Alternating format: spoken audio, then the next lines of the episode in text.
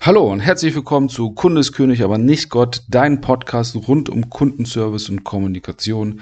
Schön, dass du eingeschaltet hast. Danke, dass du da bist. Und ich freue mich jetzt auf die nächsten Minuten mit dir. In der heutigen Folge möchte ich gerne auf die Geheimnisse der sozialen Kontakte eingehen. Ohne soziale Kontakte können wir nicht kommunizieren. Ohne Kommunikation können wir nicht können wir uns nicht austauschen und ohne Austausch können wir auch keinen Kundenservice leisten. Und wenn wir guten Kundenservice leisten wollen, bin ich felsenfest davon überzeugt, erst wenn es dir gut geht, kannst du anderen etwas Gutes tun. Und ein Teil dazu trägt soziale Kontakte bei. Also wie verhältst du dich in sozialen Kontakten und warum sind die sozialen Kontakte gut? Warum solltest du häufiger soziale Kontakte pflegen? Und ähm, ja, welche, Ein welche Wirkung haben diese Kontakte dann auf dich und auf uns und auf uns alle, auf mich? Gut, also soziale Kontakte sind für jeden Menschen ein wichtiger Baustein für ein glückliches Leben und trägt daher auch einen erheblichen Teil dazu bei, unser seelisches Wohlbefinden zu stärken. Wenn ein Mensch etwas Gutes für sich tun möchte, strebt dieser in der Regel eine gesündere Ernährung, regelmäßigen Sport, weniger Rauchen und weniger Alkohol an. Das sind ebenfalls wichtige Bausteine für ein glückliches Leben oder für ein gutes seelisches Wohlbefinden und findet oft einen Platz auf unserer Vorsatzliste für das neue Jahr. Ähm, doch du wirst diese Bausteine zu einem späteren Zeitpunkt des Podcasts nochmal näher beleuchtet bekommen. Denn wir wollen ein bisschen zum Thema Du bist dein wichtigster Kunde noch ein paar mehr Folgen aufnehmen. Allerdings ist es ja so, dass auf der ominösen Vorsatzliste oft der Punkt soziale Kontakte stärken fehlt. Oder hast du dir mal vor Neujahrsvorsätze gegeben, wo es da, wo das hieß, mehr mit Freunden verbringen? In der Regel sagen wir ja halt mehr Sport machen, weniger rauchen, mehr Alkohol, weniger Alkohol, weniger Feier gehen, wie auch immer. Und wieso ist das so? Weil dieser Punkt oft nicht so nahe liegt. Weil die meisten Menschen davon ausgehen, dass sie gute soziale Kontakte pflegen. Doch was ist das Geheimnis von sozialen Kontakten und wieso tun sie uns so gut? Wie du sicherlich weißt, ist der Mensch ein Herdentier.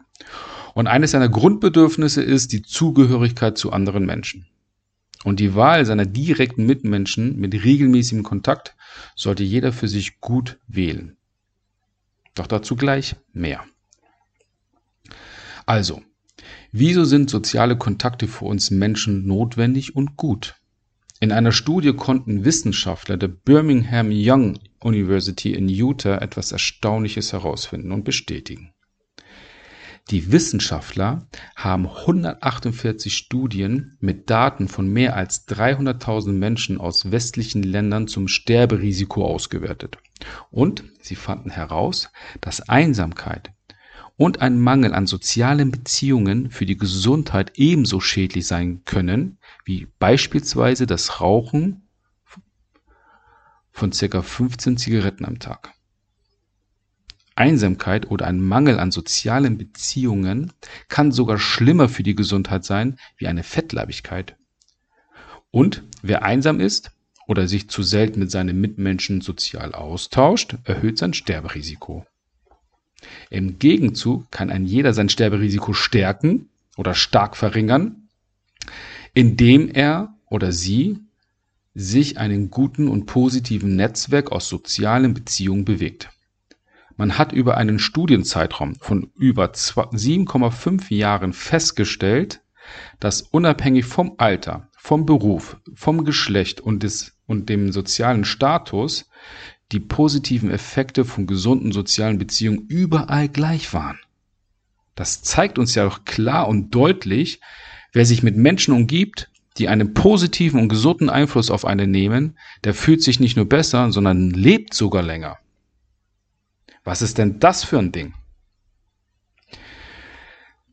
Jetzt könntest du natürlich die Frage stellen, ja, aber ich habe doch hier meine sozialen Kontakte und die pflege ich regelmäßig. Jetzt sage ich ein großes Aber. Wähle dein Umfeld sorgfältig aus.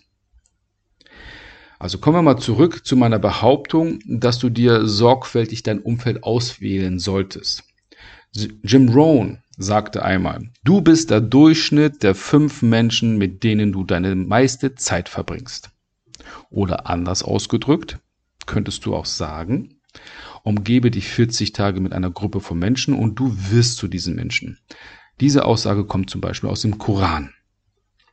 Also was soll das genau bedeuten? Ich sage es dir ganz einfach.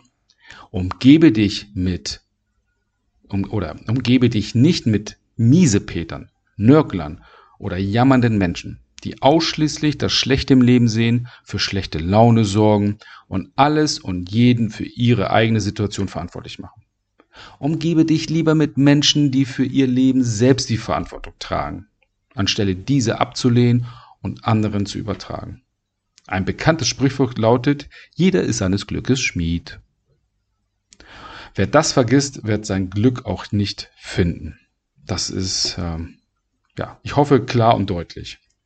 Also im Grunde solltest du zwischen Energiesauger und Energiegeber unterscheiden und dich weitestgehend von den Energiesauger fernhalten. Denn sie sind es ja, die mit ihrer Art für schlechte Laune sorgen, ihre Probleme auf andere abwälzen und ständig über andere schlecht reden und sich nicht für deine Gedanken interessieren. Ich hoffe, du hattest bisher wenige Erfahrungen mit solchen Energiesauger und wenn du welche hattest, dann habe ich die leise Vermutung, dass du das bestätigst gerade, was, äh, was du jetzt hier gehört hast. Denn gerade diese Menschen, die nur am Jammern und am Wälzen sind und irgendwie Anerkennung haben wollen, irgendwie Mitleid, die interessieren sich nicht für dich, sondern nur für sich. Oder sie wollen dich in eine Ebene reinziehen und sich dadurch halt besser fühlen, weil, weil es dir dann auch besser, schlechter geht. Ja, das erkennen, kennen wir wahrscheinlich schon. Also allgemein erzeugt das unnötig für negative Emotionen und letztendlich auch für ungewollte Reaktionen auf allen Seiten. Doch ähm, wie erkennst du, ob du von Energiesauger oder von Energiegeber umgeben bist? Dann stell dir folgende Fragen.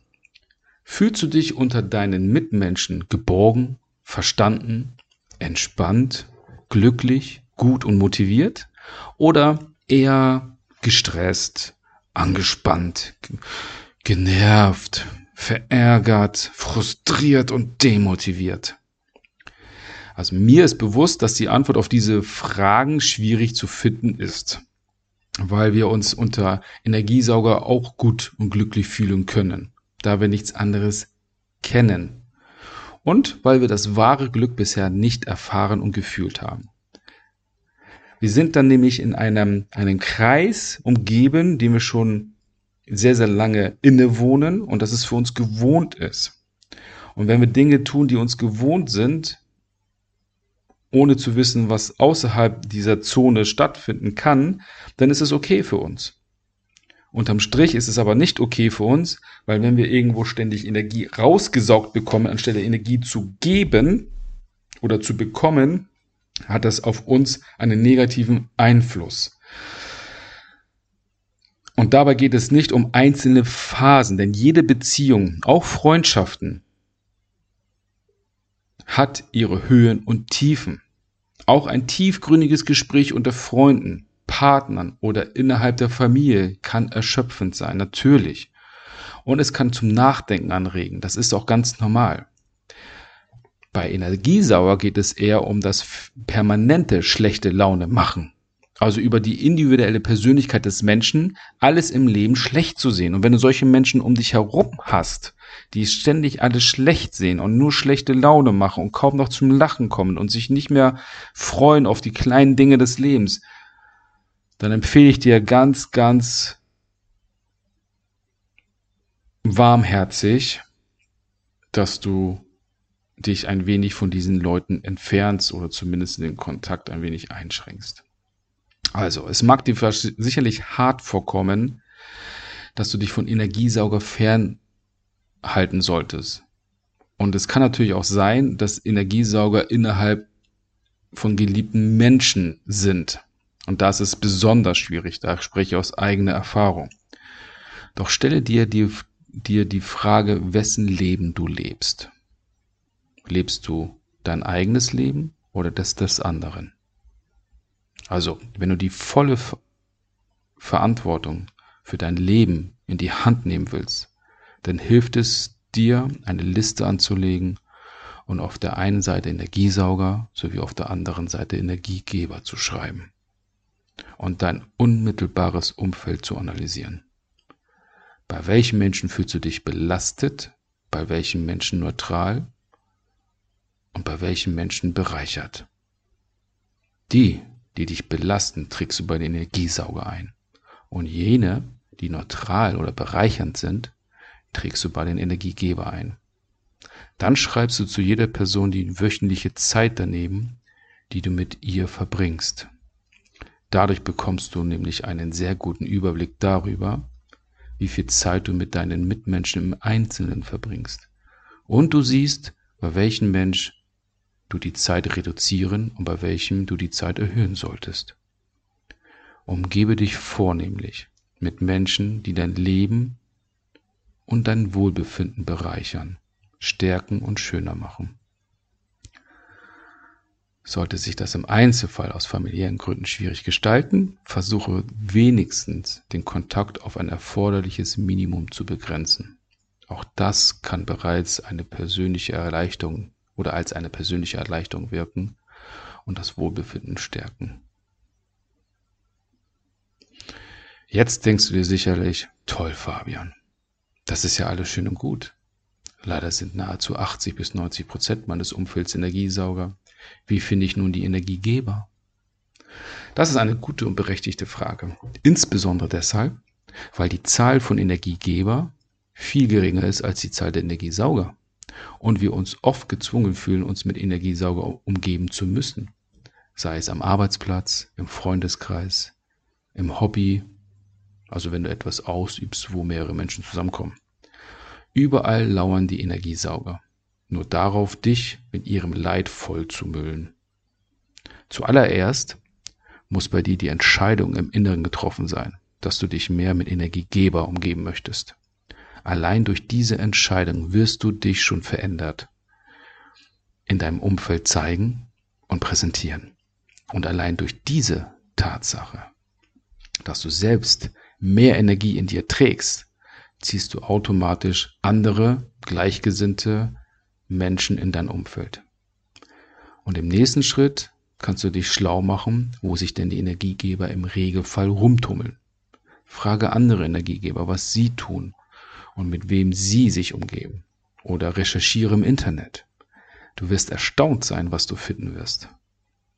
Wenn du dazu mehr wissen willst, dann bleibe in den nächsten Folgen dran. Wir werden ein bisschen näher darauf eingehen, was das Geheimnis ist von der sozialen Kontakte und wo sich denn Energiegeber aufhalten und tümmeln. Doch wenn du nicht so lange warten möchtest, dann setz dich jetzt sofort an deinen Computer und recherchiere. Entscheide für dich selbst, dass du nun dich mehr mit Energiegeber umgeben möchtest. Und dann wird das schon alles laufen. Soziale Kontakte sind wichtig und können unser Leben verlängern. Gute soziale Kontakte stärken unser seelisches Wohlbefinden, was die Ursache und der Grund für ein langes, langes und gesundes Leben ist. Und treibst du dich mit Menschen, die dein Wohlbefinden schädigen, dann schädigst du dich selbst. Und die Frage, die du jetzt beantworten solltest, willst du dir selbst schaden oder willst du dir selbst etwas Gutes tun? Mit dieser Frage beenden wir die heutige Folge. Vielen Dank, dass du bis zum Ende zugehört hast. Ich hoffe, du konntest einiges mitnehmen und die Folge hat dich ein bisschen ins Nachdenken gebracht. Ich freue mich jetzt noch auf deine gute und positive Bewertung am Ende. Freue mich auf die nächste Folge mit dir. Ich wünsche dir einen wunder, wundervollen Tag. Bleib gesund und bis zum nächsten Mal. Dein Fabian.